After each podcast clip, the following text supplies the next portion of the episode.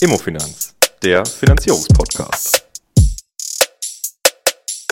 Ja, herzlich willkommen zum Podcast Nummer 2 der Immofinanz. Äh, wir wollen euch heute gerne wieder ein bisschen was erzählen. Wir haben uns heute mal ein ganz anderes Thema ausgesucht. Äh, wir heißt, Janik ähm, und ich sitzen gemeinsam wieder in unserem Studio ähm, und wollen euch ein bisschen mitnehmen zum Thema Anforderungen der Banken, wenn es um eine Finanzierung geht. Was braucht ihr für Unterlagen? Warum braucht man diese Unterlagen? Warum braucht eine Bank diese Unterlagen?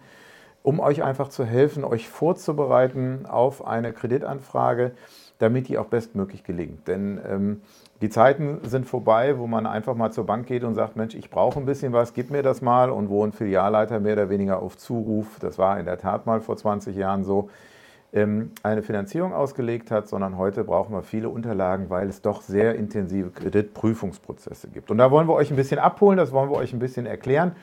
Ich hoffe, ihr habt Spaß dran, bleibt ein bisschen bei uns. Wir werden uns so ein Viertelstündchen, 20 Minuten, denke ich, damit auseinandersetzen. Genau, schauen wir mal, wie schnell, wir, wir mal, wie schnell wir so durchkommen. Ja, auch von mir herzliches äh, Hallo, frohes neues Jahr wünsche ich euch an der Stelle noch. Ich glaube, das tust du genauso, genau. Wir sprechen heute über das Thema Unterlagenliste. Vorher gibt es vielleicht zu sagen, das ist wir sprechen heute so über Standardunterlagen, die man eigentlich bei jeder Finanzierung braucht und trotzdem ist ja jede Finanzierung trotzdem ganz individuell. Also man kann das nicht eins zu eins auf jede Finanzierung so ummünzen, aber vielleicht zu 80, 90 Prozent. Ne? Und dann gibt es je nach Bank und je nach Fall nochmal ähm, besondere Unterlagen. Aber ich glaube, das ist heute besonders für die interessant, die einfach gerade mit dem Gedanken spielen, ähm, kaufe ich mir eine Immobilie, was brauche ich denn dafür alles, was habe ich denn vielleicht auch schon. Ähm, und ich würde sagen, wir, wir fangen einfach mal mit einer ganz klassischen Unterlage an das Thema äh, Lohn- und Gehaltsabrechnung. Äh, genau, und ich würde, bevor ich über den Lohn und Gehalt, würde ich vielleicht noch ein, ein äh, Ding vorwegschieben. Warum das überhaupt alles? Mhm. Also, ähm, ihr müsst euch vorstellen, wenn ihr heute hergehen würdet und würdet sagen, Mensch, äh, ein Kumpel kommt an und sagt, ich brauche 50.000 Euro, leihe ich ihm diese 50.000 Euro. Wenn man sich einfach mal in diese Situation versetzt, dann würdet ihr euch auch in eurem Kämmerchen Gedanken darüber machen, ähm, kriege ich die Kohle auch zurück? Also ist derjenige denn in der Lage, das überhaupt zurückzuzahlen? Was verdient denn der? Was hat denn der so? Warum will er dieses Geld haben? Und natürlich würdet ihr, wenn ihr, also, obwohl es ein guter Freund ist, würdet ihr euch vielleicht auch Gedanken darüber machen, wie sind da die Rahmenbedingungen? Und ehrlicherweise ist die Herangehensweise hier nicht anders. Ja, die Bank möchte euch kennenlernen. Ja, ihr, ihr kommt als, als neutraler Mensch auf eine Bank, auf einen Kreditgeber zu und sagt, ich möchte jetzt gerne ähm, eine Summe von 100, 200, 300, 400.000 Euro. Und die Bank möchte verstehen, wie hoch ist das Risiko, wenn ich demjenigen das gebe. Und dazu gehört, in die Einkommenssituation zu schauen, in die Vermögenssituation zu schauen, zu schauen, hat er schon Verbindlichkeiten und was auch immer. Das ist so die Grundidee, die hinter einer Unterlagenliste steht. Insofern sind diese Unterlagen, die man benötigt, nicht einfach nur äh, irgendwas, was nerft, sondern sie sind ganz im Gegenteil extrem wichtig. Damit meine Bewerbung euch, bei der Bank. Genau, das ne? ist wie eine Bewerbung, dass ich also mich im Prinzip auch bestmöglich darstelle. Und äh, das sollte auch euer Grundverständnis bei dem sein. Also so nach dem Motto, naja, ich schmeiß da mal ein bisschen was rüber, die werden den Rest sich schon auseinanderpflücken, ist halt immer schlecht. Deswegen mhm. ist wichtig zu verstehen, warum braucht eine Bank das und dann kann man das auch bestmöglich machen. Lohn- und Gehaltsabrechnung mhm. hast du gerade gesagt. Genau. Ähm, dabei sind wir natürlich jetzt bei dem Angestellten. Die Lohn- und Gehaltsabrechnungen, da brauchen wir äh, in der Regel die letzten drei. Warum genau. die letzten drei? Um eine Kontinuität des Einkommens nachzuweisen. Und aus diesen Lohn- und Gehaltsabrechnungen zieht der Kreditgeber dann auch letztendlich den, den Wert, den er ansetzen kann. Da können unterschiedliche Variablen mit drin sein, da können Provisionen, Spesen, Schichtzuschläge oder sonstige Dinge drin sein. Die will er verstehen und die versteht er über einen Zeitraum von beispielsweise drei Monaten und dann für sich rauszulesen, welchen Wert kann ich dafür als nachhaltig ansetzen. Mhm. Ich kann aus der Lohn- und Gehaltsabrechnung sehen, ist, ein, äh, äh, ist das Arbeitsverhältnis befristet, ist es unbefristet, bin ich noch in der Probezeit, ist es vielleicht schon gekündigt, ja. auch das äh, haben wir schon gehabt. Ähm, und äh, dass also Gehaltsnachweise vorgelegt wurden und da steht dann leider drauf, dass zum nächsten äh, äh, Monat das Arbeitsverhältnis beendet ist. Ähm, ich kann auch hier schon Steuerklassen sehen, ich kann sehen, ob da Kinder irgendwo eine Rolle spielen, ob da jemand verheiratet ist. Also alles das kann ich aus einem Lohn- und Gehaltszettel sehen. Mhm. Da brauchen wir die letzten drei äh, und in der Regel den letzten äh, Nachweis aus dem vorherigen Jahr. Das kann entweder die Lohnsteuerbescheinigung sein oder das Dezembergehalt. Warum? Weil darin finde ich das kumulierte, kumuliert heißt aufaddierte äh, Jahresgehalt und daraus kann ich eben auch ableiten, ähm, äh, wie, wie, wie ist für die Zukunft das Jahreseinkommen zu sehen. Jetzt hast du gerade äh, drei unterschiedliche Dinge genannt. Lass uns die nochmal kurz ein bisschen zerpflücken. Fangen wir mal an mit dem Thema, da ist ein Austritt schon drauf vermerkt. Also ich weiß, der hat gekündigt, wurde gekündigt zum vielleicht nächsten Monat, aber vielleicht auch erst in drei Monaten. Wie bewertet das eine Bank in dem Moment, wo ein Gehaltsnachweis kommt, wo ein Austritt fest drauf verankert ist, sage ich genau. mal. Ist das ein K.O.-Kriterium? Das ist kein zwingendes K.O.-Kriterium, aber es stellt zumindest die Frage, was kommt danach. Mhm. Und ähm, wir haben eben davon gesprochen, dass eine Bank euch kennenlernen möchte und wissen möchte, ähm, kann ich nachhaltig dieses Einkommen ansetzen, kann ich nachhaltig davon ausgehen, dass dieses Geld immer verdient wird. Und dann interessiert mich natürlich bei einem potenziellen Austritt, was passiert danach. Ich habe also mhm. vielleicht schon einen neuen Arbeitsvertrag, den ich dann vorlege. Dieser neue Arbeitsvertrag hat aber möglicherweise eine Probezeit. Da sind wir direkt beim nächsten Punkt. Genau. Probezeit wird von Bank zu Bank unterschiedlich bewertet. Es mhm. gibt Banken, die sagen, wenn jemand noch in der Probezeit ist, dann habe ich große Mühe, dieses Einkommen als nachhaltig anzuerkennen. Mhm. Ähm, es gibt Banken, die sagen, es reicht mir, wenn ich ein Monatseinkommen schon mal gesehen habe. Mhm. Und dann ist es eben auch immer die Frage, in welchem äh, Berufsbild bin ich unterwegs. Habe ich also im Prinzip ein Berufsbild, was sehr speziell ist, wo ich die, die Befürchtung haben muss, wenn ich diesen Job jetzt tatsächlich nicht durchhalten kann, weil ich die Probezeit nicht überlebe, kriege ich dann einen vergleichbaren zu einem vergleichbaren Gehalt. Und desto äh, eher die Wahrscheinlichkeit ist, dass das so ist.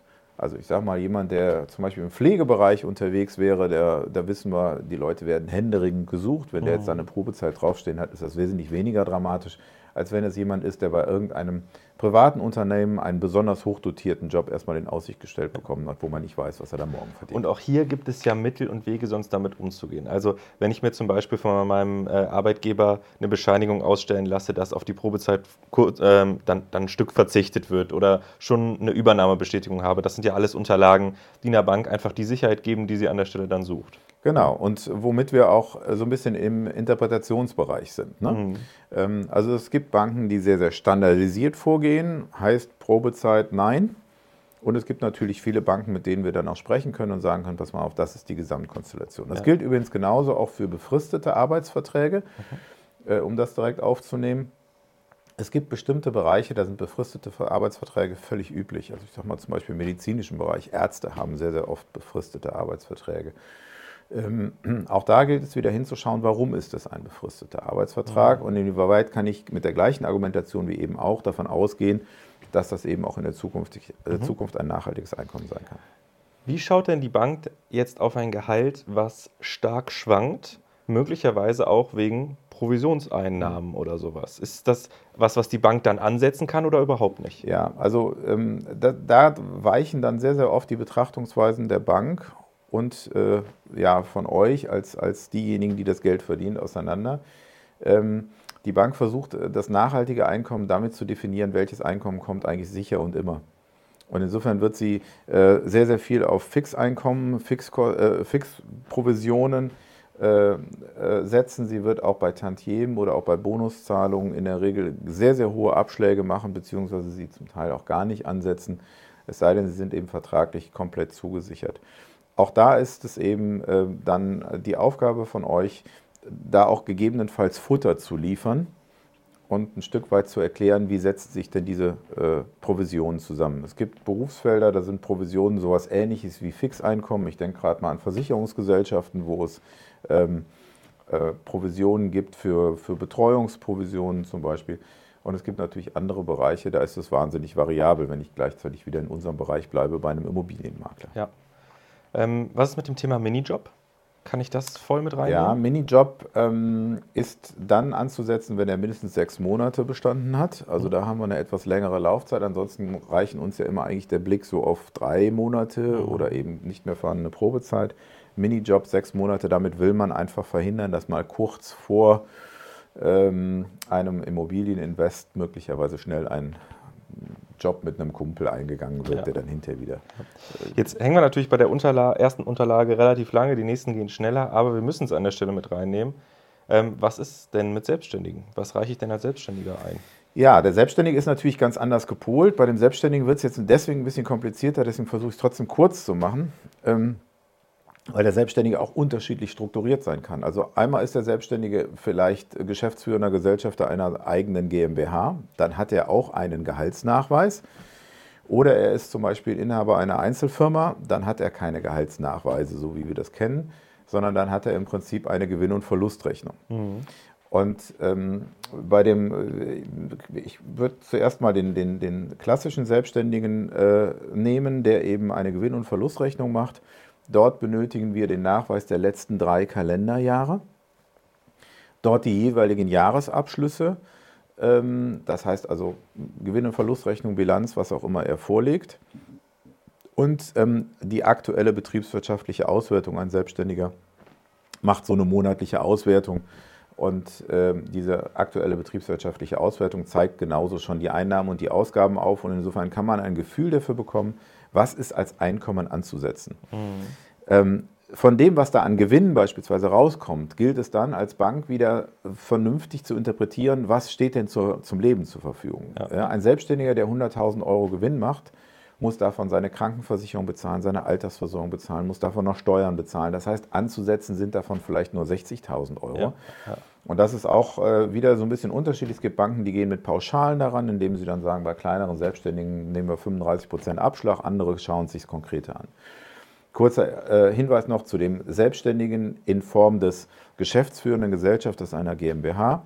Wenn ich diese Konstellation habe, dann habe ich auf der einen Seite zwar meinen Lohnzettel, aber auf der anderen Seite möchte ich auch wissen, ist dieser Lohnzettel auch bedienbar? Also nur weil ich mir als Selbstständiger 5000 Euro Gehalt im Monat zahle, heißt das noch lange nicht, dass die GmbH überhaupt in der Lage ist, mir die 5000 Euro zu zahlen. Ich ja. brauche also da genau die gleichen Unterlagen, nämlich auch die letzten drei Jahresabschlüsse und die aktuelle BWA aus der GmbH, um sie vernünftig interpretieren zu können. Okay. Ich hatte dazu übrigens jetzt die Tage einen interessanten Fall. Ähm, eine Dame, die war selbstständig und meldete sich bei uns und plante den Kauf einer Eigentumswohnung, aber in der Türkei. Das heißt, jetzt haben wir natürlich zwei Baustellen.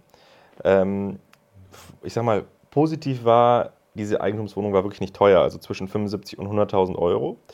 Und sie sagte, sie hat einen absoluten Bankenmarathon hinter sich, weil sie als Selbstständige keinen Kredit bekommt. Da habe ich gesagt, gut, ich sehe hier noch eine zweite Baustelle, weil das liegt vor allem wahrscheinlich daran, dass die Immobilie, Immobilie in der Türkei liegt. Genau.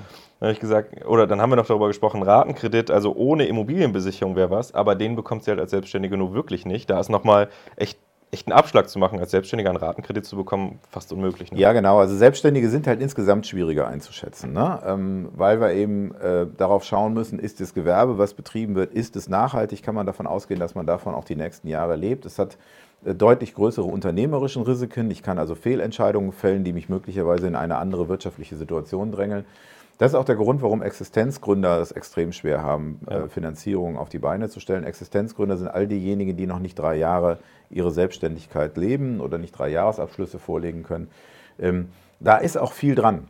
Also ich kann das auch aus der Praxis, auch weil ich weiß, dass ihr euch das anders wünschen würdet, zum Teil da draußen, aber da ist viel dran. Eine Selbstständigkeit braucht eine Entwicklung, um wirklich darauf äh, sicher abzielen zu können, welches Einkommen kann ich daraus generieren. Aber ist es nicht paradox, dass wenn die Selbstständige einen Mitarbeiter anstellt, dieser Mitarbeiter ein Darlehen bekommt, weil er als Angestellter gilt und die Selbstständige eigentlich nicht? Ja, es ist deswegen nicht paradox, weil der Mitarbeiter nicht die äh, unternehmerischen Risiken und unternehmerischen Entscheidung, äh, Entscheidungen auf seiner Backe hat, was eben bei dem Selbstständigen ist. Das heißt, wenn der Selbstständige entscheidet, eine, eine Maschine zu kaufen und diese Maschine lässt letztendlich ähm, äh, kurbelt die Produktion nicht wie gewollt oder nicht wie gewünscht an, dann hängt er auf den Kosten. Das ist aber nicht Sache des äh, des Angestellten. Paradox ist das natürlich in gewisser Form schon, weil Selbstständige oftmals natürlich auch eine starke kämpferische Mentalität haben. Aber wir müssen es einfach so hinnehmen. Okay. So, ich würde vorschlagen, wir haken die Unterlage mal ab, gehen zu einer Unterlage, die aber gut dazu passt, und das ist äh, der Kontoauszug. Viele Banken wollen die Kontoauszüge der letzten drei Monate vom Gehaltskonto, also wo das Gehalt eingeht. Ähm, warum wollen die das denn haben? Ja, Gott sei Dank, also ich will noch an einer Stelle eine Einschränkung machen. Gott sei Dank sind es noch nicht ganz so viele, mhm. es, sind, es werden immer mehr. Ähm, die Bank muss sich ein Bild darüber verschaffen, äh, welche Lebenshaltungskosten sind denn anzusetzen. Ihr habt, ihr habt ein Einkommen und ihr habt äh, regelmäßige Ausgaben. Diese regelmäßigen Ausgaben müsst ihr definieren und müsst sie auch in einer Selbstauskunft, übrigens wird alles, was ihr tut, in einer Selbstauskunft zusammengefügt. Ja, da sind sowohl die Einkommen als auch die Ausgaben äh, aufzulisten. Und in dieser ähm, Selbstauskunft habt ihr natürlich auch dann an Ausgaben all diejenigen, die erstmal an fixen Ausgaben sind. Und darüber hinaus habt ihr irgendeinen Teil, der dazwischen hängt für eure Lebenshaltung. Und diese Lebenshaltung muss eine Bank in der Regel versuchen, mit Lebenshaltungskostenpauschalen zu greifen. Mhm. Sie versucht sich also Gedanken darüber zu machen, wie, kann mich, wie viel muss ich in, in einem solchen Einkommen übrig behalten. Da gibt es Banken, die sagen, das ist immer die gleiche Pauschale, da müssen immer, was weiß ich, 1000 Euro übrig bleiben im Monat. Dann gibt es welche, die sagen, ich mache das prozentual abhängig von dem Einkommen, was ich auch die sinnvollere Variante finde. Ähm, und äh, es gibt aber auch welche, die zwischenzeitlich sagen, das reicht mir nicht mehr. Ich möchte zusätzlich eigentlich das Ausgabeverhalten der letzten drei Monate kennenlernen. Und das kann ich anhand eines Kontoauszuges sehen. Und ich kann natürlich da auch gleichzeitig, das ist der Vorteil, die Belastungen, die mir angegeben werden, wie zum Beispiel eine Mietzahlung oder ein Beitrag für eine Krankenversicherung oder ein Beitrag für eine Altersversorgung oder so, sehen, weil er ja auch abgebucht wird. Das ja. heißt, ich habe auch diese Belege direkt dafür. Ja. Aber es schließt sich der Kreis äh, grundsätzlich immer darum, alles über den Kunden erfahren zu können, um einschätzen zu können, ist er nachhaltig in der Lage, diese Finanzierungsbelastung, die er jetzt eingeht, ähm, auch bezahlen zu können. Ja. Jetzt gibt es da ja aber auch noch zwei Killer bei, ähm, die ich auch schon, schon spüren musste. Das ist zum Beispiel sowas wie ein Kontorückläufer. Ne? Also wenn in diesen drei Monaten die Bank sieht, ey, hier wurden Rechnungen nicht bezahlt oder Konten nicht bezahlt werden, dann ist das natürlich ein klarer, ein klarer Indikator dafür, dass man sagt, boah, schwierig hier an der Stelle jetzt vielleicht Kredit raus, rauszuhauen. Es wird nicht immer so sein, gerade Hausbanken sind da ein Stück weit kulanter. Ähm, ja, aber habe ich zumindest schon erlebt. Ja. Ne? Ähm, da, da, steckt ja auch wieder viel, viel Sinnvolles drin. Denn eine Bank, die jetzt hier mehrere hunderttausend Euro rausgibt ähm, und sich die Frage stellt, kann derjenige 30 Jahre lang das auch mir wieder zurück, zurückgeben, orientiert sich dann eben unter anderem natürlich auch an diesem kaufmännischen Grundverhalten, was derjenige in der Vergangenheit hatte.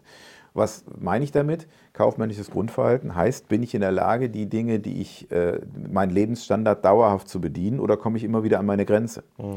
Und wenn ich Rücklassschriften habe, wenn ich Dinge bestelle, die ich nicht bezahlen kann, ähm, dann äh, habe ich natürlich als Bank eher Sorge, dass wenn der sich jetzt hier eine Finanzierungsbelastung ans Bein nagelt, die in der Regel immer höher ist als das, was er vorher an Miete bezahlt, das ist in der Regel nie anders, mhm. äh, dann muss ich halt auch schnell die Sorge haben, kann er das nachhaltig tragen. Also deswegen ist das sicherlich der Blick darauf. Das ist ja der gleiche Grund, warum wir uns auch eine Schufa angucken ja. äh, und da schauen, wie ist so das Kreditverhalten in der Vergangenheit gewesen. Ja. Und äh, das ist, glaube ich, auch ganz richtig und wichtig. Okay, gehen wir weiter. Äh, eine, eine einfache und eigentlich selbsterklärende Unterlage ist der Personalausweis. Ja, klar. Das ist natürlich, also da muss man, glaube ich, auch nicht viel zu sagen. Äh, der soll euch natürlich nur identifizieren. Ich würde gerne eine, eine äh, Unterlage noch kurz benennen, das ist der Einkommensteuerbescheid. Mhm. Ähm, der so ein bisschen aus der Einkommensecke noch kommt. Warum ein Einkommensteuerbescheid? Der Einkommensteuerbescheid ähm, ist eigentlich eine sehr, sehr gute Unterlage, um wirklich zu verstehen, was habt ihr in der Vergangenheit an Einkommen wirklich gehabt. Mhm. Denn das ist das, was ihr dem Finanzamt gegenüber erklärt, was von dort beschieden wird und insofern sowohl für den Angestellten als auch für den Selbstständigen eine gute Grundlage. Und ich erkenne im Einkommensteuerbescheid, ob derjenige möglicherweise noch weitere Dinge hat. Also weitere Dinge können Nebengewerbe sein, können aber auch weitere Immobilien sein, Einkünfte aus Vermietung und Verpachtung, ähm, irgendwelche Renten, die er noch bezieht, äh, Kapitalerträge, die er zu versteuern hat. Das heißt, der Einkommensteuerbescheid gibt mir auch wieder sehr, sehr viele Ansatzpunkte, um zu hinterfragen, was ist denn da bei dir los? Und das zeigt eigentlich auch schon wieder ein anderes Thema, was für euch unheimlich wichtig ist. Ich habe es eingangs so ein bisschen gesagt, diese Thematik Vollständigkeit ist extrem wichtig. Ja? Also selbst wenn ihr äh, ein Kleinstgewerbe habt, wo ihr nur 3000 Euro im Jahr verdient, weil ihr, was weiß ich, irgendeine Kleinigkeit noch vertreibt über einen Online-Shop oder wie auch immer, dann müsst ihr das deklarieren und offenlegen. Das gehört einfach dazu. Und ich kann nur dazu raten, das von vornherein vernünftig zu tun. Ähm, es wird gefordert werden. Und gleiches gilt auch für sämtliche Formen von Verbindlichkeiten. Ähm, ich weiß nicht, ob du das jetzt als nächstes fragen wolltest, aber sonst gehe ich da schon mal rein. Mhm. Ähm, also Ratenkredite, Konsumentenkredite, Autofinanzierung, BAföG-Finanzierungen. Also alles, was irgendwie da so unterwegs ist, wo ihr, ähm, wo ihr Zahlungsverpflichtungen habt, das müsst ihr offenlegen. Dazu gehören auch Unterhaltszahlungen beispielsweise. Und wenn ihr also geschieden seid und eine Unterhaltszahlung zu leisten habt, dann gehört auch der Nachweis dieser Unterhaltszahlung dazu. Ja, zum Beispiel eben eine Scheidungsfolgevereinbarung. Also das Grundprinzip ist eigentlich, alles, was euch betrifft, muss mit irgendeinem glaubhaften Zettel belegt sein. ähm, damit eine Bank einwerten und einschätzen kann, okay, ähm, der hat jetzt hier nochmal 200 Euro für den Kredit und 300 Euro für den Kredit und da sind noch 3000 und da sind noch 5000 Euro Restschuld drauf. Wie bewerte ich das in der Gesamtkonstellation? Ja, ja, ja. Ähm, jetzt mal eigentlich aus meiner Liste jetzt erstmal so von den Standardunterlagen die letzte Unterlage, die ich benennen würde, ist das Thema Eigenkapitalnachweis. Genau. Ne? Es ist auch ganz wichtig, ähm, Eigenkapital ist wichtiger denn je. Ähm, die Zeiten mit den 110% Finanzierung sind so ein bisschen vorbei. Ähm, und der Eigenkapitalnachweis, den führt ihr, indem ihr ähm, das, was an Kapital da ist, äh, auf einem Konto, in einem Depot, auf einem Girokonto, auf einem Bausparkonto. Äh, Oder als Schenkung von den Eltern. Genau, da wollte ich gerade noch hinkommen. Ah, okay. bisschen, genau. Also alles das, was erstmal auf euren Namen läuft, da müsst ihr im Prinzip ein Dokument vorlegen, aus dem man das erschließen kann. Mhm. Das äh, darf auch ein Dokument sein, das ihr aus eurem Online-Portal zieht. Äh, aber es muss eben mindestens mal euren Namen, die Kontonummer und ein aktuelles Datum haben. Ich sage das deswegen, weil oftmals uns auch einfach nur Hardcopies aus dem Bildschirm vorgelegt werden, wo dann irgendeine Zahl steht und man keine Ahnung hat, wo gehört die Kontonummer eigentlich hin. Ja. Ähm, dann gibt es aber oftmals eben Eigenkapital, was noch gar nicht verfügbar ist. Du hattest gerade sowas gesagt. Schenkung der Eltern ist so ein klassisches Thema. Die sagen, naja, wenn ihr jetzt eine Hütte findet, dann geben wir euch 50.000 Euro dazu. Ähm, auch eine Schenkung der Eltern muss nachgewiesen werden. Äh, wenn es wirkliches Eigenkapital werden soll in der Finanzierung, bedeutet, die Eltern werden die Kohle irgendwo haben, die werden sie auf einem Konto liegen haben oder äh, ja, es wird auf irgendeinem Bankkonto liegen. Dann bitte ein Kontoauszug von diesem, äh, von diesem Bankkonto, wo dann eben draufsteht 50.000 Euro oder von mir ist auch mehr und dann handschriftlich optimalerweise drunter, ich äh, bin bereit, meiner Tochter, meinem Sohn 50.000 Euro als Schenkung zur Verfügung zu stellen, sofern die Finanzierung zustande kommt. Also ein Musterschenkungsvertrag und dann brauchen wir in der Regel auch noch den Personalausweis der schenkenden Person. Jetzt gibt es noch ein Szenario, in dem ich Eigenkapital ähm, eigentlich angebe, was ich noch nicht zur Verfügung habe. Und das ist, wenn ich meine jetzige Immobilie verkaufe, um in die zukünftige zu ziehen. Ähm, dann habe ich nämlich die Situation, dass ich eigentlich das Eigenkapital, was ich aus meinem Verkauf ziehe, gerne wieder in die zukünftige Finanzierung mit einbringe, aber es ja noch gar nicht zur Verfügung steht, weil ich ja noch irgendwie wohne. Und äh, ja, in dem Fall ist es dann halt so, das muss irgendwie zwischenfinanziert werden, ja, vorfinanziert werden. Genau, genau. Die Zwischenfinanzierung ist das Stichwort. Das heißt, ich setze mein Eigenkapital zwar schon als potenzielles Eigenkapital für die Zukunft an und sage, Mensch, ich ziehe planmäßig aus meiner alten Immobilie 200.000 Euro durch den Verkauf. Ähm, das ist das, was ich erwarte. Die setze ich auch für die neue Finanzierung schon als Eigenkapital an aber muss dann eine Zwischenfinanzierung über beispielsweise diese 200.000 Euro vornehmen. Und diese Zwischenfinanzierung ist dann ein variables Darlehen in der Regel oder ein sehr kurzfristig angelegtes Darlehen, was sehr stark abgestellt ist auf die Verkaufsimmobilie, dort auch grundbuchlich, grundbuchlich besichert wird ähm, und so organisiert wird, dass dann, wenn der Verkauf durchgeführt wird, das Geld praktisch dann zurückgeführt wird. Ne? Das bedeutet, wenn wir das haben, äh, wir kommen gleich zu den Objektunterlagen, die man so benötigt, brauchen wir zum Beispiel dann auch von dieser Wohnung sämtliche Objektunterlagen. Mhm. Okay, dann springen wir direkt zu den Objektunterlagen und gehen hier mal ein bisschen rein. Ich würde gerne anfangen mit dem Grundbuchauszug. Was ist eigentlich ein Grundbuchauszug? Wofür brauche ich den? Wo kriege ich den her? Genau, also viele von euch haben äh, sicherlich ein Auto und äh, kennen den Fahrzeugbrief. Der Fahrzeugbrief dokumentiert, wer ist Eigentümer äh, und äh, dokumentiert die Eigenart des Fahrzeugs äh, mit PS, KW, mit äh, Hubraum und was weiß ich alles. So ähnlich ist das beim Grundbuchauszug auch. Das Grundbuchauszug, der Grundbuchauszug ähm, dokumentiert erstmal, wer ist Eigentümer dieser Immobilie zum jetzigen Zeitpunkt, dokumentiert dann, was gibt es für Rechte oder Pflichten auf dieser Immobilie. Das können Wegerechte sein oder irgendwelche Vereinbarungen, Dienstbarkeiten nennt man das mit anderen umliegenden Grundstücken. Ähm, das können Erbbaurechte sein. Also das kann ganz, ganz viel sein. Das steht mhm. alles im Grundbuchauszug drin. Dann steht da auch drin, wo ist das Grundstück überhaupt, die sogenannte äh, das sogenannte Flurstück. Mhm. Ja, jedes, es ist, in Deutschland ist das sehr einfach, oder nicht nur in Deutschland, sondern auch darüber hinaus. Es ist sehr einfach. Äh, es gibt nämlich eigentlich keine, äh, kein, keine Erdoberfläche, die nicht irgendwie vermessen ist und einen Namen trägt. Ja, ja und irgendwie gehört. Und irgendjemand gehört, genau. Es gibt also immer ein, ein Flurstück, so heißt das dann, und äh, der größere Bereich drumherum ist immer ein Flur. Also es gibt Flur und dann gibt es das Flurstück da drin. Und das Ganze liegt in einer Gemarkung. Also das sind so Begriffe, muss man jetzt, glaube ich, nicht tiefer legen, aber es sind eben so Begriffe, die man da irgendwie findet. Und ähm, alle diese Dinge stehen eben auch drin, dass man also genau weiß, wo ist das Grundstück, wie groß ist das Grundstück, was hat es für Eigenarten. Und deswegen brauchen wir den Grundbuchauszug.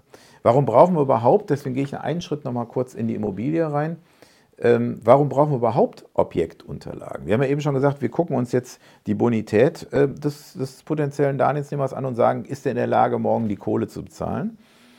Ähm, wir gucken uns das Objekt aber trotzdem natürlich an, weil wir wollen nämlich wissen, wie ist die Wertigkeit dieser Immobilie einzuschätzen und wie nachhaltig ist die Wertigkeit einzuschätzen. Das heißt, wird auch in den nächsten Jahren der Wert dieser Immobilie irgendwo stabil sein. Und warum tun wir das? Weil wir von einem sogenannten Hypothekendarlehen sprechen.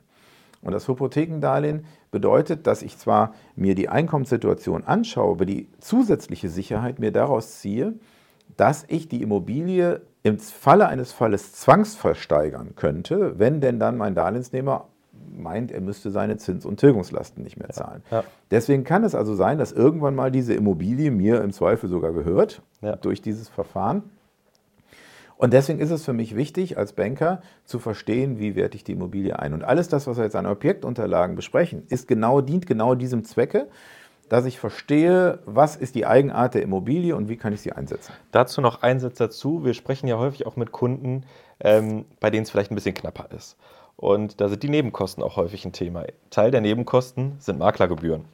Und ähm, häufig habe ich schon mit Kunden darüber gesprochen, ey, wie wichtig ist dieser Makler? Kann man ohne Makler kaufen, mal auf eBay Kleinanzeigen schauen und so weiter. Und häufig bei diesem Punkt Objektunterlagen zeigt sich, wie wichtig doch ein Makler sein kann ähm, und wie viel Arbeit er wenn er seinen Job richtig macht, auch so einem Käufer an der Stelle abnehmen kann. Weil seine Aufgabe ist es, und das steht ja auch in der Unterlagenliste überall dabei, diese Unterlagen zu besorgen und die auch in einer angemessenen Qualität, äh, angemessenen Qualität zur Verfügung zu stellen. Ja, ja, genau. Also ich finde, es gibt eine Menge, möglich, eine Menge Gründe, warum ein Makler eine gute Idee ist, weil in der Regel der Makler auch seinen Job dann schon gut gemacht hat, wenn er einen marktgerechten Verkaufspreis erstmal mit dem Verkäufer organisiert hat. Das ja. ist äh, oftmals der erste Schritt äh, eines Maklers, nämlich den Verkäufer erstmal von seiner möglichen überdimensionierten Erwartung runterzuholen.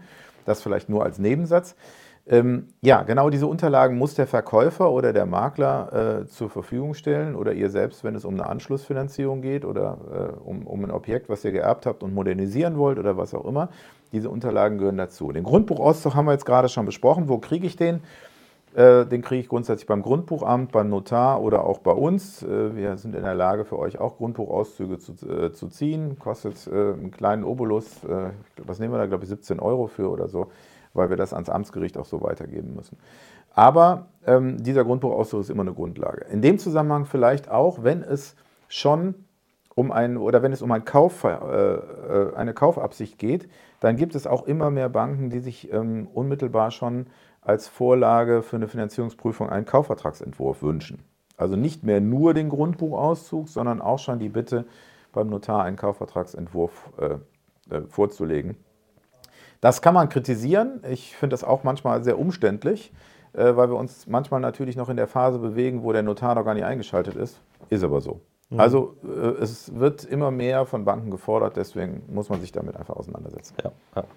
Okay, jetzt hast du eben schon mal was gesagt. Wir brauchen natürlich auch eine Flurkarte. Mhm. Möchtest du da nochmal einen Satz zu sagen? Ja, genau. Also Flurkarte ist im Endeffekt das wiedergespiegelte grafisch, was im Grundbuchauszug steht. Das mhm. ist wie ein Lageplan. Ähm, und äh, da sehe ich genau, wo mein Grundstück liegt. Und da aus der Flurkarte kann ich als, als Bank erkennen, ähm, ist dieses Grundstück beispielsweise äh, vernünftig erschlossen? Also ist da eine Straße in der Nähe? Komme ich da überhaupt ran? Oder ist das ein sogenanntes Helikoptergrundstück?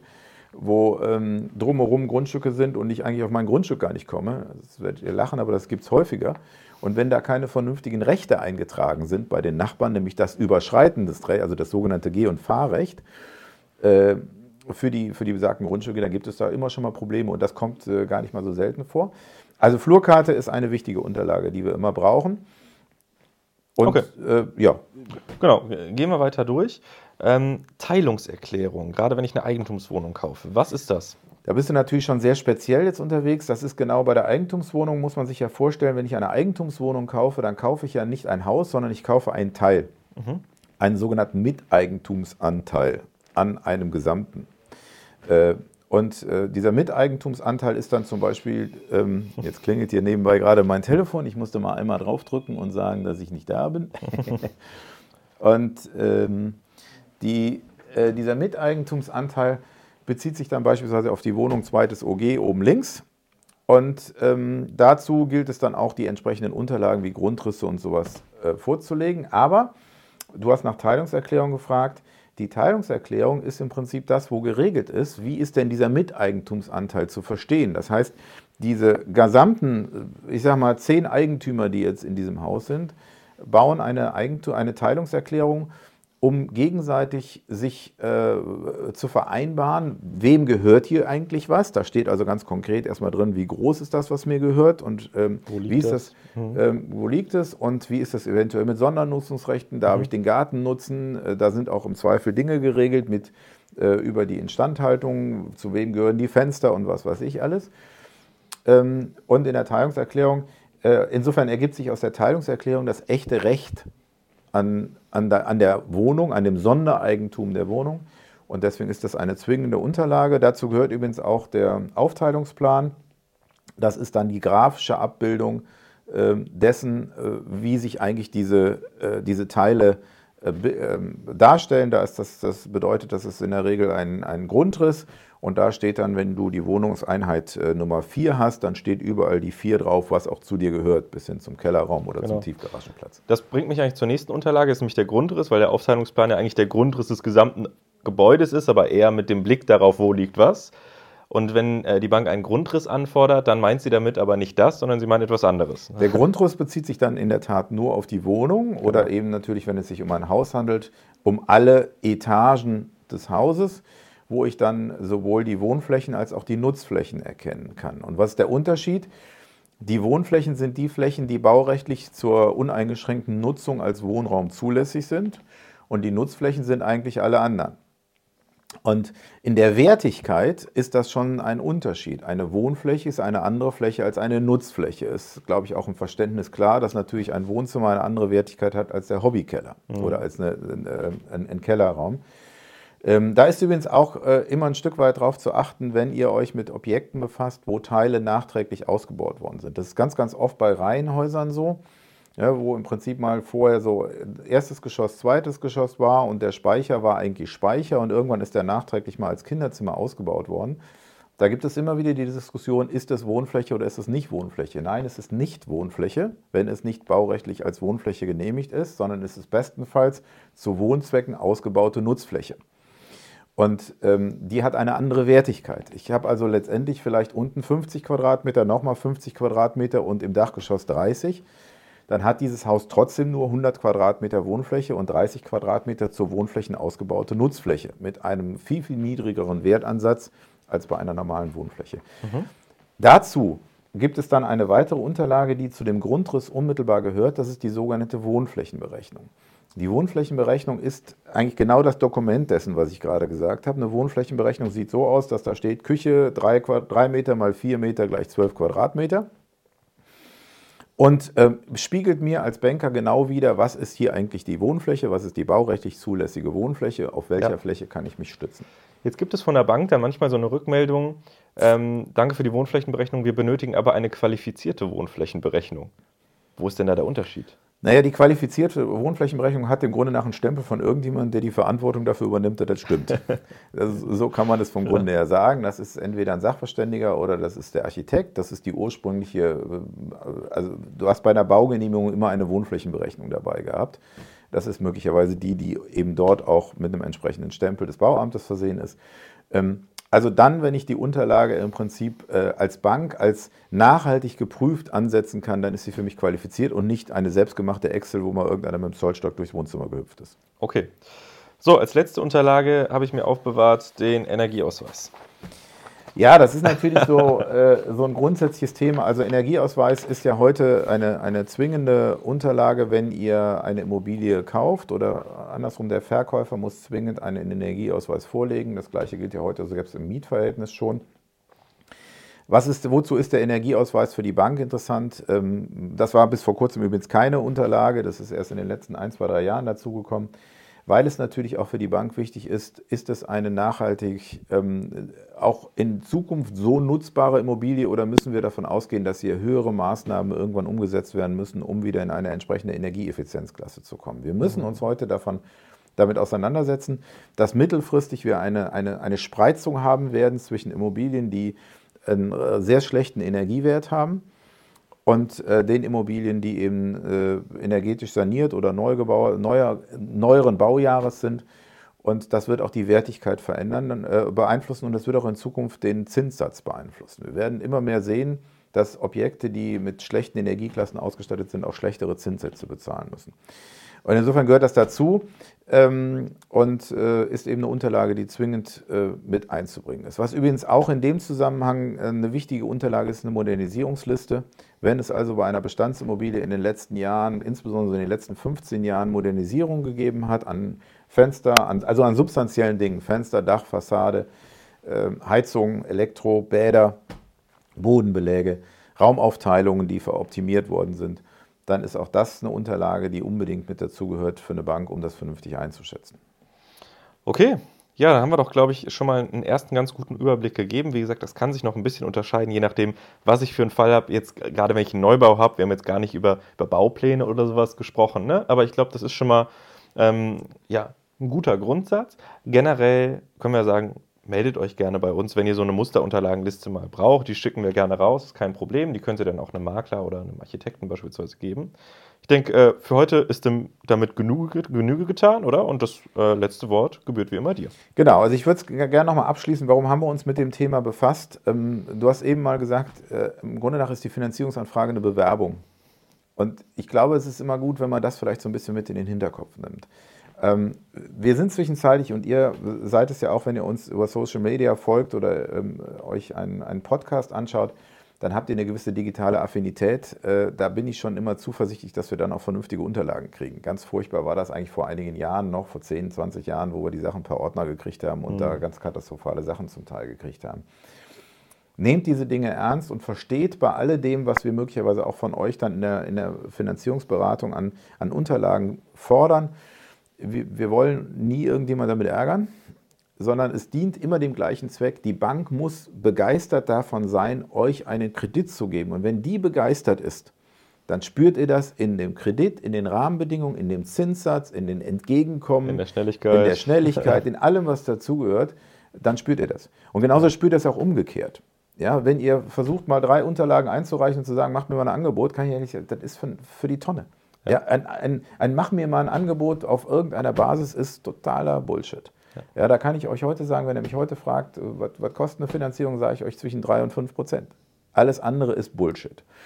Und desto konzentrierter ich in, diesen, in dieses Verständnis gehe und die Unterlagen aufbereite, desto besser ist es. Insofern, das vielleicht nochmal als Schlusswort an euch.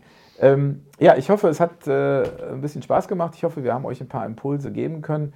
Ähm, ihr findet diesen Podcast, oder ihr habt ihn ja gefunden, sonst würdet ihr ihn nicht sehen. ihr findet auch in Zukunft unsere Podcasts, äh, ja, wir wollen es eigentlich so alle vier Wochen machen, äh, über neue Themen. Würden uns wahnsinnig freuen, wenn ihr uns folgt, wenn ihr uns weiterempfehlt, wenn ihr vielleicht auch Impulse äh, gebt, wenn ihr uns ähm, auch Nachrichten schickt, Kommentare schickt, wie es, wie, was gefällt euch oder was würdet ihr gerne mal hören, dann wollen wir das gerne tun. Ansonsten äh, wünschen wir euch jetzt einen, äh, weiterhin erstmal einen schönen Winter, kommt gut durch die Zeit und ich freue mich, euch dann irgendwann wieder zu sehen. Immofinanz, der Finanzierungspodcast.